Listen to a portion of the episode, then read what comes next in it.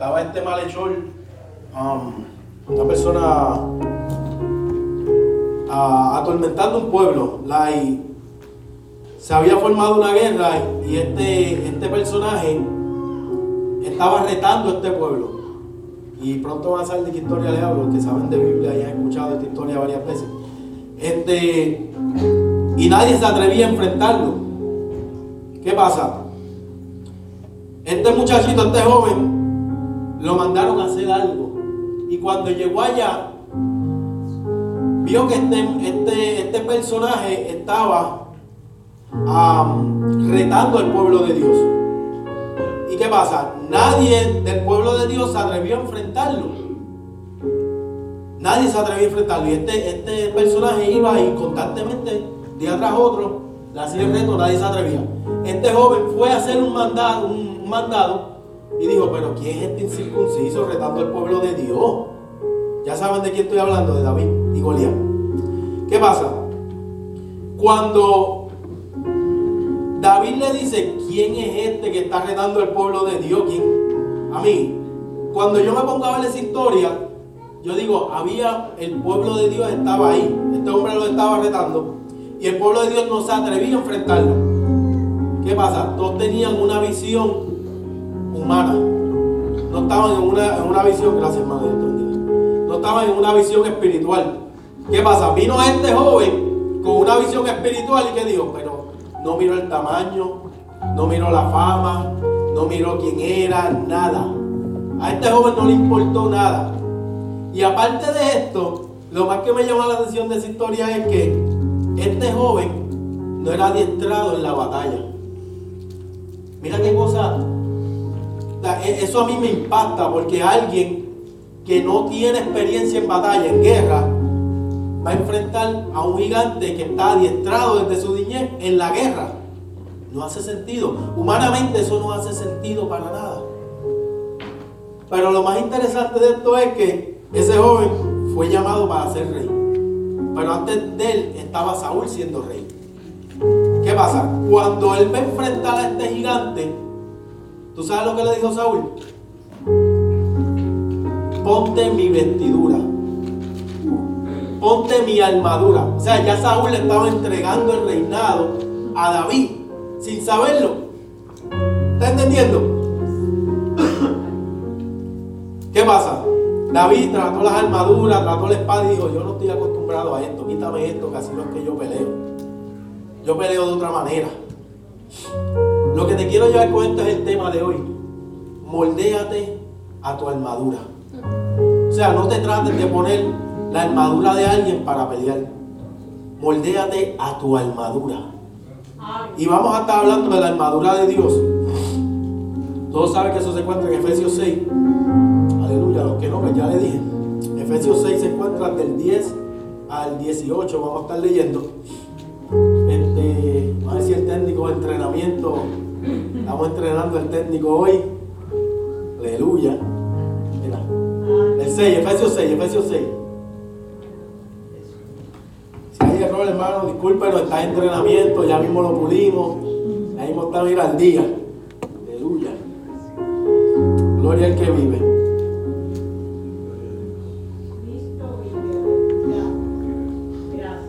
Gloria, gloria al que vive, aleluya. Efesios se encuentra después de Génesis y antes de Apocalipsis, hermano. Gloria al que vive, mi alma de alabanza.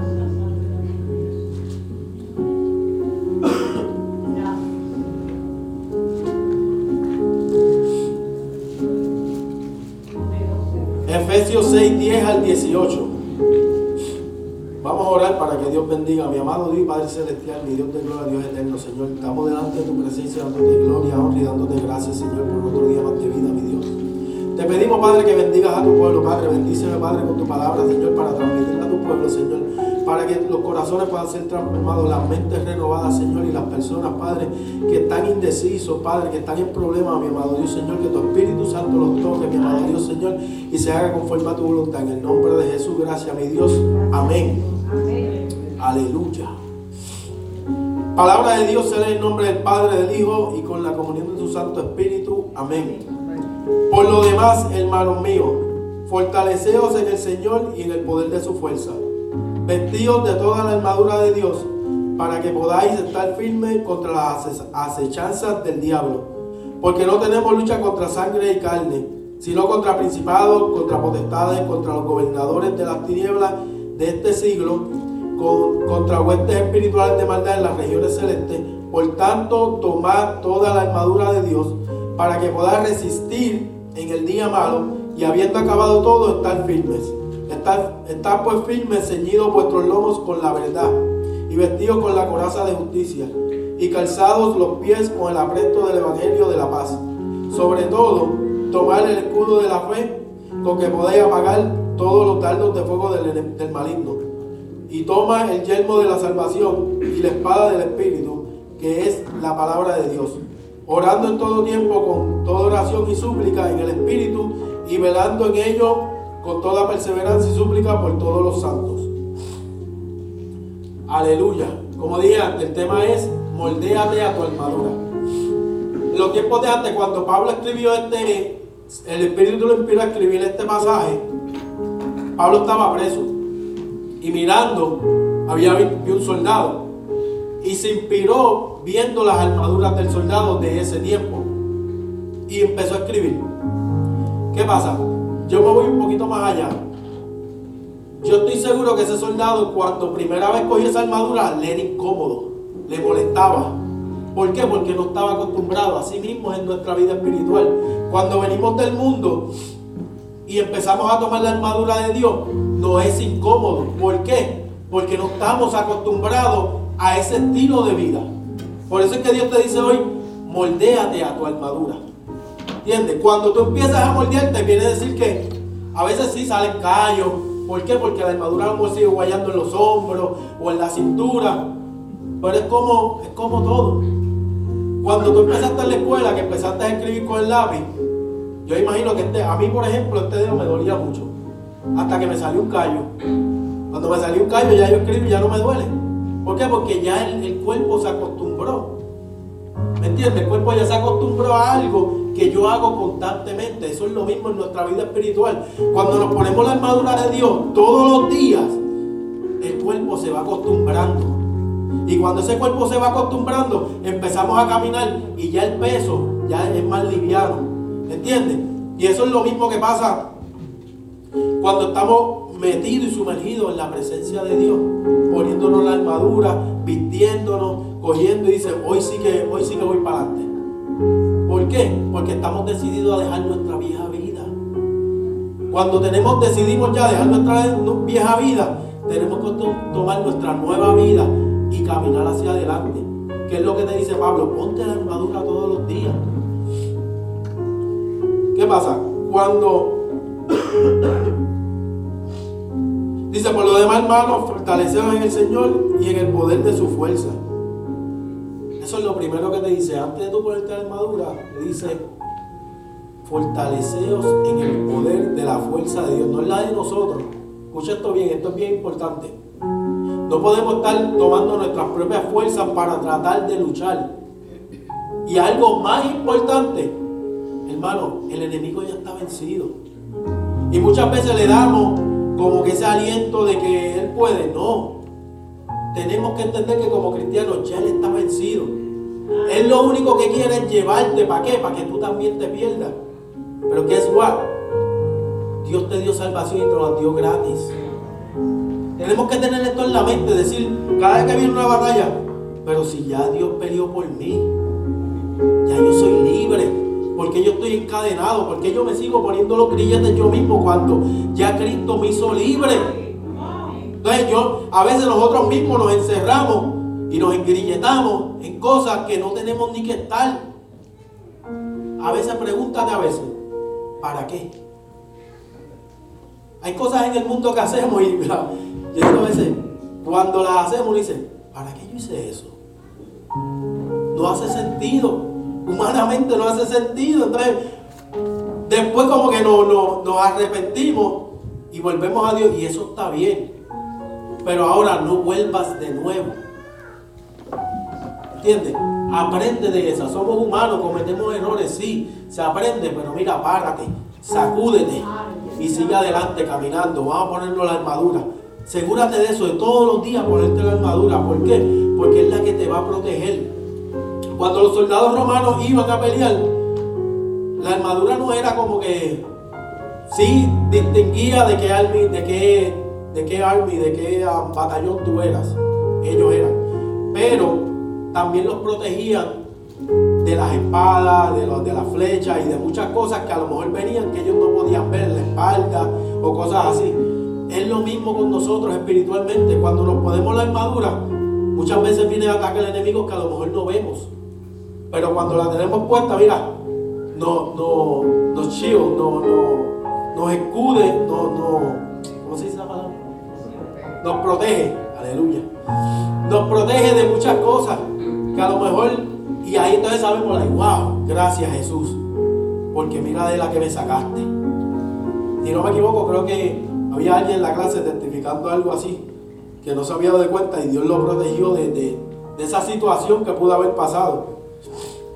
Por no ir a, un lugar, no me acuerdo bien, pero algo así era. Vestidos de toda la armadura de Dios para que podáis estar firmes contra las acechanzas del diablo.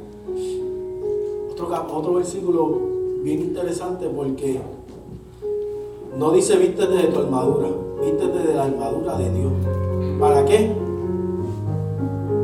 Para que podáis estar firmes contra las acechanzas del diablo, no de tu, no de tu hermano, no de tu compañero de trabajo, no de nada, no de ningún ser humano, del enemigo entonces muchas veces empezamos a ver al hermano como que a declarar, hermano, hay, hay algo bien importante que nuestra boca tiene, nuestra boca tiene poder.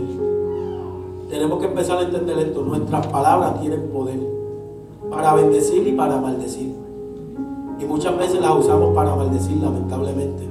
Cuando la palabra me dice que yo debo bendecir aún hasta mi enemigo. ¿Entiendes? Entonces muchas veces, y me incluyo, me llamo cristiano, pero estoy maldiciendo a mi hermano. ¿Por qué? Cuando Dios nos llamó a bendecir, a declarar. Ahora mismo yo declaro que toda vida que está aquí sea salva. Eso es una declaración positiva. ¿Por qué? Porque te amo. ¿Por qué? Porque es el amor que Dios ha puesto en mí para ti. ¿Entiendes? Es como yo le digo a todo el mundo, hasta donde yo te pueda ayudar, yo te ayudo. Pero hay cosas que a lo mejor yo no puedo hacer, pero puedo buscar a alguien que te ayude. Si no, ahí está Cristo. Aleluya. Pero sí tenemos que entender que la pelea es contra un enemigo vencido, que ya está vencido, ya él no tiene break, él lo que quiere es tratar de llevarte y jalarte para que te vayas con él. Y algo que Jesucristo murió en la cruz del Calvario para decirte, yo quiero que tú tengas vida eterna. Aleluya. Y aquí Volvito lo dice, lo mismo que a veces, porque no tenemos lucha contra sangre de carne en el 12, sino contra principados, contra potestades, contra los gobernadores de de las tinieblas de este siglo contra huestes espirituales de maldad en las regiones celestes. Déjalo ahí. Mirate qué interesante es esto que dice contra los gobernadores de las tinieblas de este siglo.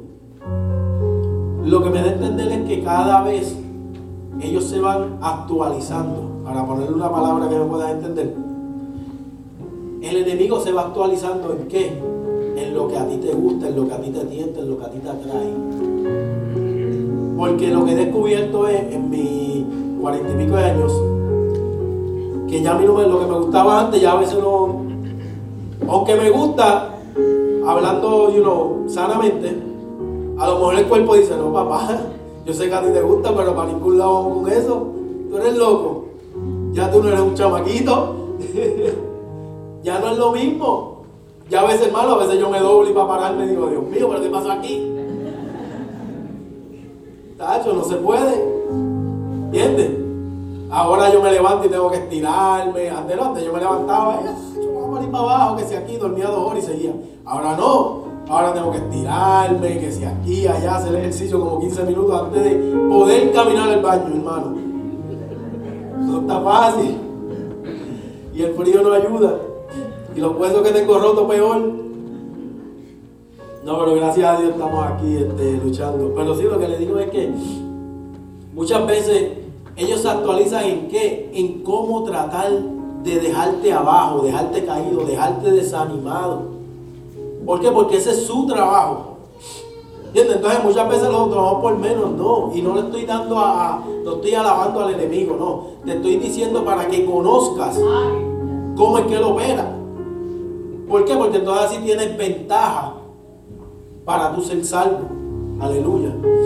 ¿Entiendes? Él se va actualizando en tu manera de vivir, en tu manera de pensar. ¿Por qué? Porque su trabajo es estudiarte para bajarte, para caerte, para, para que mengues, para que no te salves. Aleluya. Gloria al que vive. El 13, por lo tanto, tomad toda la armadura de Dios para que podáis resistir en el día malo y habiendo acabado todo, estar firmes. Wow. ¿Van a haber batalla? ¿Van a venir? Seguro que sí. Pero mira, cuando vienen esos dardos, que la armadura está guayada, o está con, con está como que con, ¿cómo se dice eso? Como con puntito, como que porosa y por ahí para abajo de todo, la pintura se escrachó. Pero mira, todavía estamos firmes. Estamos ready. ¿Por qué? Porque nuestro cuerpo no ha cogido derrota. Todo lo cogió la armadura, que es la que Dios te dice que te ponga.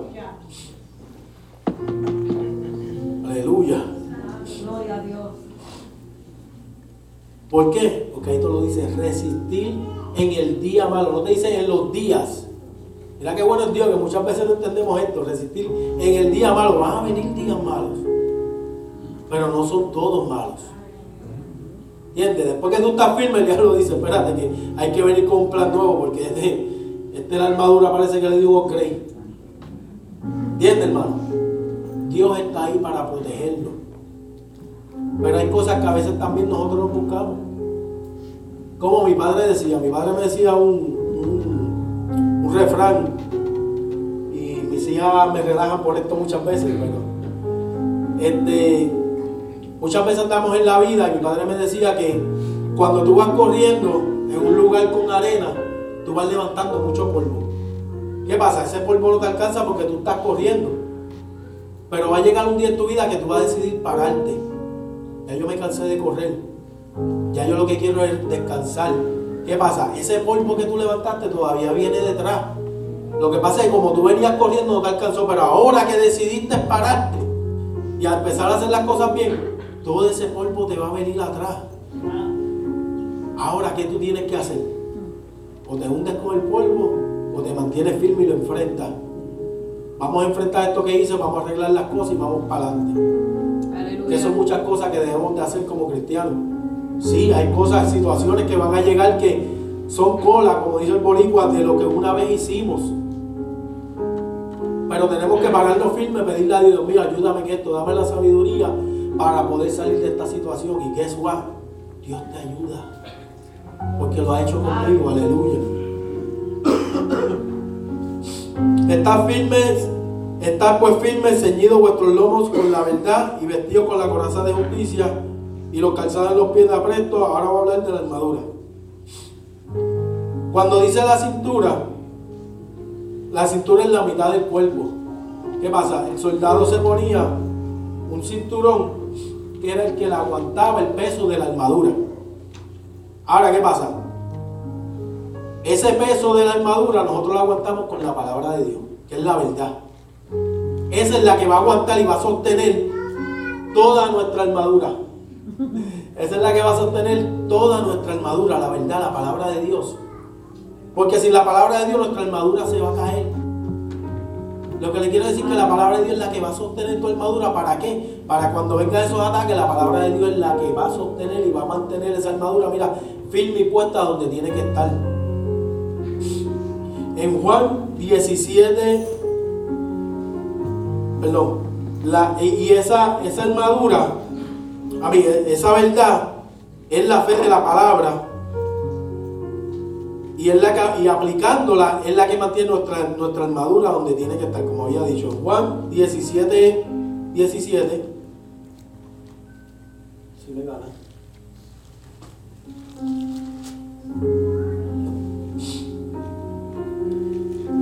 Santificarlos en tu verdad, tu palabra es verdad. Aleluya. Santificarlos en tu verdad.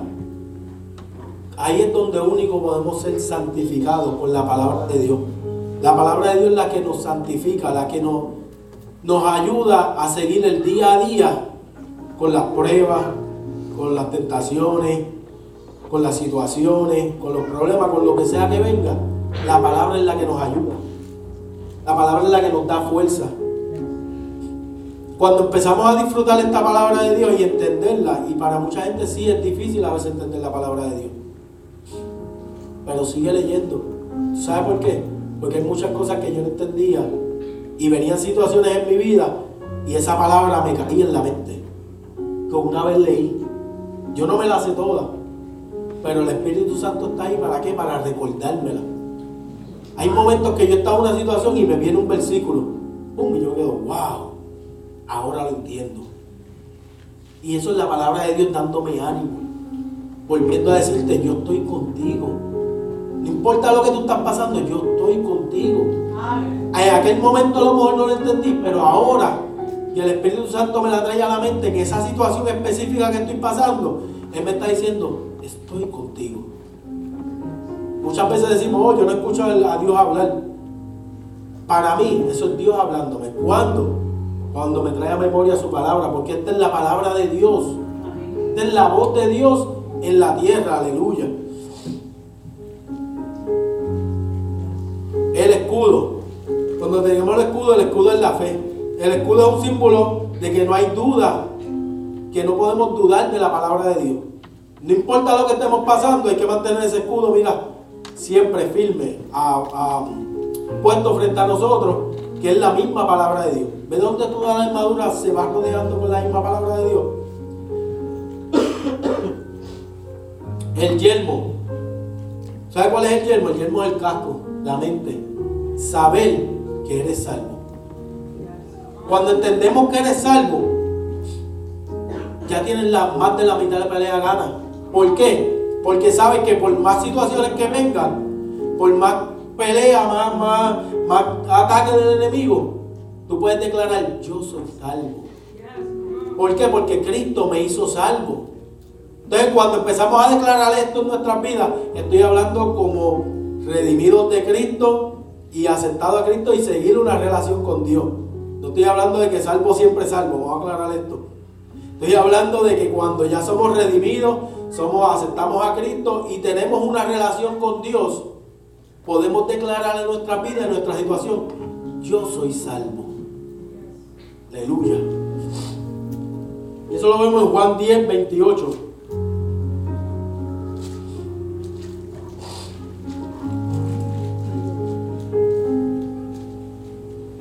Y yo les doy vida eterna y no perecerán jamás, ni nadie los arrebatará de mi mano.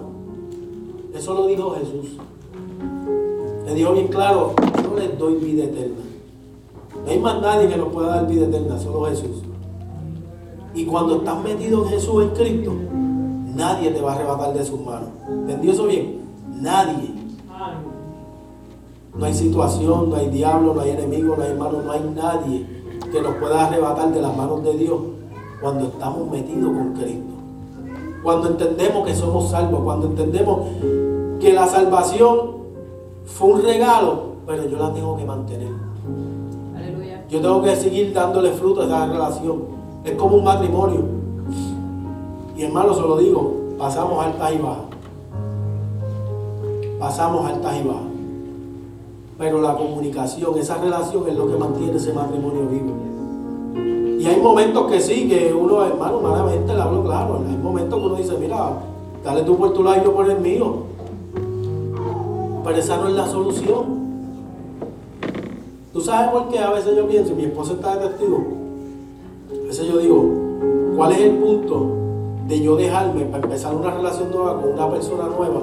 Empezar a conocer a lo mismo, para tener a lo mejor el mismo problema peor. ¿Cuál es el punto? A mí, al menos que no haya una situación bastante fea, pues yo no sé, cada quien con su problema. Estoy hablando de mi situación. En mi situación, le digo no. Y, no, y eso es hablando humanamente. humanamente hablando, una lógica humana. ¿Cuál es el punto? Vamos a mejor a trabajar esta relación. ¿Por qué? Porque llevamos varios años juntos. ¿Entiendes? Entonces, ¿cuál es el punto de yo desperdiciar una relación que yo sé que es buena y que puede ser mucho mejor? A lo mejor por un malentendido. Porque muchas veces las peleas más grandes son, mira, una sencillez. Que cuando tú te pones a analizar, y nosotros le estamos peleando por esto. ¿Es en serio? Hablando. Hablando, hermano, yo, eso sí, eh, yo no hablo mucho, yo hablo ahora aquí así. Sí hablo mucho, pero cuando me discute, hermano, yo me tranco. Yo no sé por qué mi esposa me dice, pero háblame. No sé qué decir.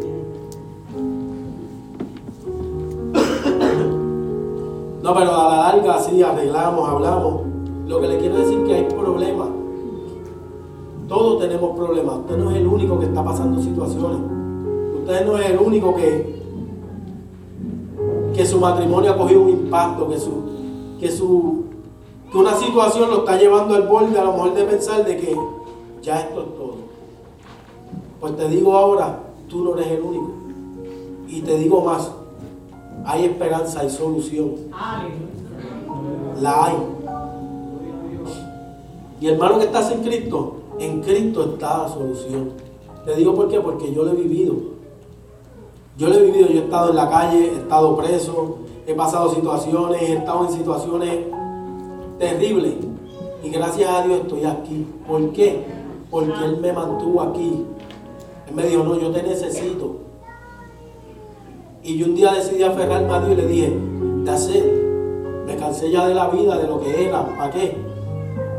Vámonos a Cristo, trate a Cristo hermano, y es lo mejor. Y he pasado situaciones, he pasado, he pasado, como uno dice, mi armadura ha cogido raspazos, ha cogido cantazos, ha cogido, Bueno, hay, hay tiempo que yo he tenido que volver a, a buscar una armadura nueva. ¿Por qué? Porque la he pasado muchas veces. Pero te digo que Jesucristo me sigue extendiendo la mano. Me sigue diciendo, coge mi mano. Muchas veces nosotros somos los que soltamos la mano de Dios. Y Dios es el que sigue diciendo, pero si muchacho estoy aquí, muchacha. ¿Por qué tú me dejaste? Yo siempre estaba aquí contigo. Yo siempre estaba caminando al lado tuyo. Todo el tiempo. Empieza a tratar de esa relación de Jesús como un amigo, con respeto, pero como un amigo. ¿Por qué? Porque Él es nuestro amigo a pesar de nuestro hermano, nuestro padre, Él es tu amigo. Esto es algo que yo creo profundamente. Cuando Dios creó al hombre, hay varias cosas, hay, varios puntos, pero una de las que yo creo es que Dios creó al hombre para qué? Para a lo mejor salir de la rutina y hablar de tú a tú con alguien que se semeja, que, que su imagen y semejanza sea igual que Él. Por eso es que somos igual a Dios, aparte de que Dios yo creo que también lo hizo para para darle al diablo por el cocote, decirle, mira, lo creé a imagen y semejanza mía. Lo que tú querías hacer, yo lo hice. Aleluya. Por eso es que el diablo se enfogona con nosotros, porque cada vez que nos ve, ve a Dios. ¿Entiendes? Empieza a entender esto. Por eso es que el enemigo está tan enojado contigo, pero que es igual, dile, Dios habla conmigo. Tienes que empezar a declarar amigo, Dios habla conmigo. Dios me dejó una palabra para guiarme, para para todos los días vencerte, para recordarte que tú estás vencido, que tú no tienes parte ni suerte. Y empieza a hablar con Dios, desahógate con Dios. Empieza a formar esa relación, porque mientras más tú empieces a hablar con Dios, a deshogarte con Dios, ¿tú sabes qué? Dios va a empezar a deshogarse contigo. Dios va a empezar a revelarte sus secretos según su palabra. Pruébalo. Métete con Dios. Aleluya. Ya casi estamos terminando, hermano. Le dije media hora.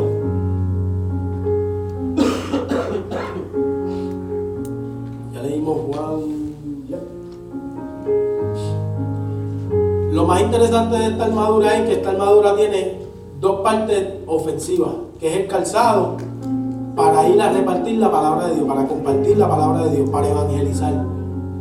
Y el otro es la espada, que vuelva a ser la palabra de Dios, aleluya. Mi alma te alaba.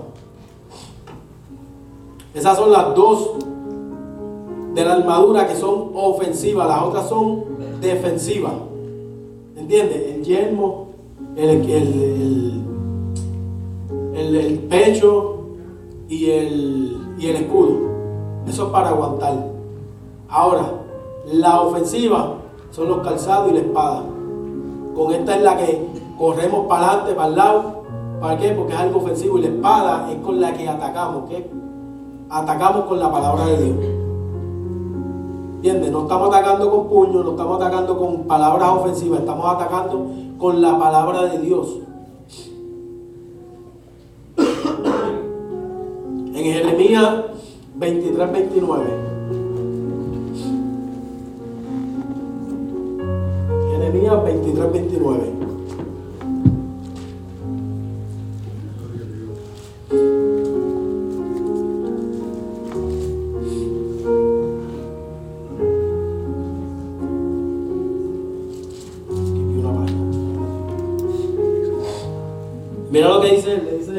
Le dice Dios a Jeremías, no es mi palabra como fuego, dice Jehová, y como martillo que quebranta la piedra.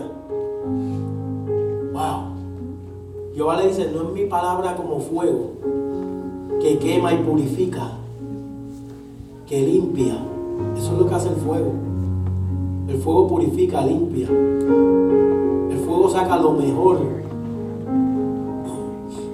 ¿Por qué? Porque quema todo lo que estorba. Eso se quema. Y muchas veces es lo que Dios hace con nosotros. Nos pasa por situaciones para empezar a quemarnos, para que todo lo que estorbe, empezar a sacarlo de nosotros. Y muchas veces nosotros nos lamentamos y lo vemos como pérdida cuando Dios lo ve como ganancia. Dios pega a decir, tú lo saqué de tu vida, ¿tú sabes por qué? Porque te desenfocaste de mí. Sacaste la mirada de mí y yo tengo ahora que quemar y sacar todo esto que te estorbaba. ¿Para qué? Para que me empieces a mirar a mí ahora. Muchas veces te preguntan por qué yo estoy en esta situación y es Dios diciéndote, porque quiero que te enfoques en mí. Aleluya. Deja de enfocarte en lo material, deja de enfocarte en algo que te está cogiendo el tiempo. Enfócate en mí. Deja de estar preguntándote por qué estoy en esta situación. Dile a Dios, ¿qué tú quieres que yo haga en esta situación? Para que empieces a ver la gloria de Dios. Aleluya. Gloria al que vive. Y en Isaías.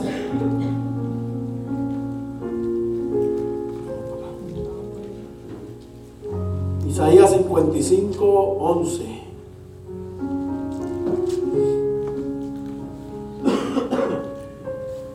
Así será mi palabra que sale de mi boca. No volverá a mí vacía, sino que hará lo que yo quiero y será próspera en aquello para que le envíe. Mira el poder que hay en la palabra. Que muchos hemos escuchado este versículo. No torna atrás vacía. Pero aún dice más. Eso sí lo he escuchado muchas veces. Oh, la palabra de Dios no torna atrás vacía. Pero si sigue leyendo dice, sino que hará lo que yo quiero y será prosperada. No solo torna atrás vacía, no torna atrás vacía, sino que nos prospera. Muchas veces queremos ser prósperos en nuestro propio, nuestras propias fuerzas, nuestro propio entender, y sí se puede. Ah, no estoy diciendo que no se puede, seguro que se puede. Pero una prosperidad sin Dios yo no la llamo próspera. Aleluya. ¿Por qué? Porque no hay nadie mejor que pueda cuidar tu inversión que Dios mismo en la tierra. Pero cuando empezamos a invertir en el cielo, acuérdese de esto, estás empezando a invertir en tu vida eterna. Si quieres tomarlo como inversión, invierte en tu vida, en una vida eterna. Empieza a invertir en ti. Muchas veces invertimos en, en recorte, en, en, know, en ropa, en máquinas, en cuantas cosas hay. Cosas perecederas. Pero cuando comenzamos a invertir en nuestra vida, que es para tener vida eterna, no estamos invirtiendo en vano. Esa inversión no está volviendo atrás vacía, esa inversión no está volviendo a cero. Esa inversión se sigue multiplicando. ¿Por qué? Porque cuando tú empiezas a vivir en Cristo para vida eterna, es what? El esposo, la esposa tuya también pega a ver eso. Empieza a ver esa inversión. Espérate, yo tengo que invertir igual que él o ella. El hermano, el hijo, compañero, el amigo. Empieza a ver esta inversión y dices, yo necesito invertir donde esta persona está invirtiendo. ¿Por qué? Porque esa inversión nos lleva a vida eterna, aleluya. Y para terminar,